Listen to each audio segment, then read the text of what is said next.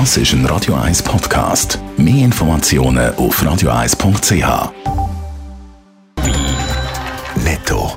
Das Radio 1 Wirtschaftsmagazin für Konsumentinnen und Konsumenten wird Ihnen präsentiert von Blaser Greinicher. Wir beraten und unterstützen Sie bei der Bewertung und dem Verkauf von Ihrer Liegenschaft. blasergreinicher.ch Dave Burkhardt. Swisscom kämpft seit mehreren Stunden mit einer schweizweiten Störung. Betroffen sind unter anderem auch Notrufe. Die funktionieren im Moment nur eingeschränkt. Das Problem ist mittlerweile zwar eingegrenzt, die bisherigen Lösungsansätze haben aber noch nicht den gewünschten Erfolg gebracht.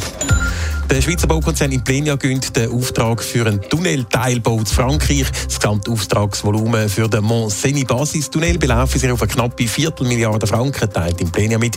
Der Abschnitt, wo Implenia am knapp 60 Kilometer langen Tunnel mitbauen darf, ist 4 Kilometer lang.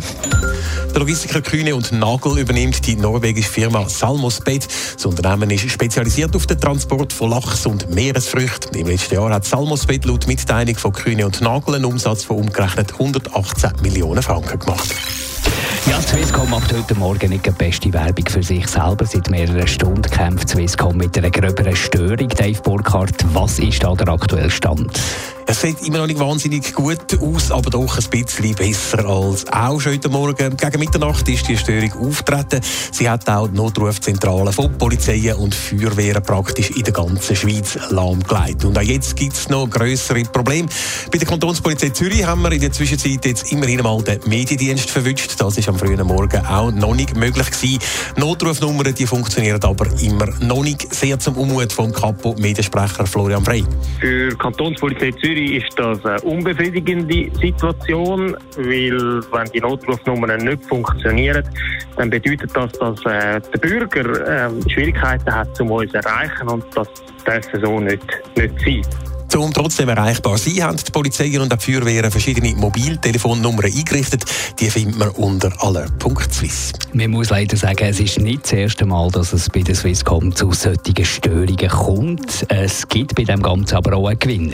Ja, wenn man das dann so kann sagen. Die App äh, Alert Swiss, die hat in dem Fall sehr gut funktioniert und die Informationen über die Störung sehr schnell verbreitet. Das ist auch Florian Frey von der Kantonspolizei Zürich aufgefallen. Dank dem Dienst Alert Swiss haben sie die Übergangsnummern schnell können verbreiten. Das ist sicher eine Botschaft, die uns äh, am Herzen liegt, dass wir der Bevölkerung raten, dass sie doch auch die App Alert Swiss installieren tun, weil dort darüber rein kommt man sehr schnell Informationen über, wie man soll sich verhalten Aber grundsätzlich wäre es natürlich besser, wenn einfach das Telefon ganz normal wird funktionieren. Danke vielmals, Dave Burkhardt.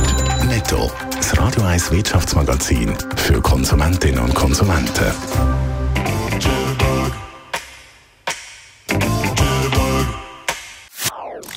Das ist ein Radio 1 Podcast. Mehr Informationen auf radio1.ch.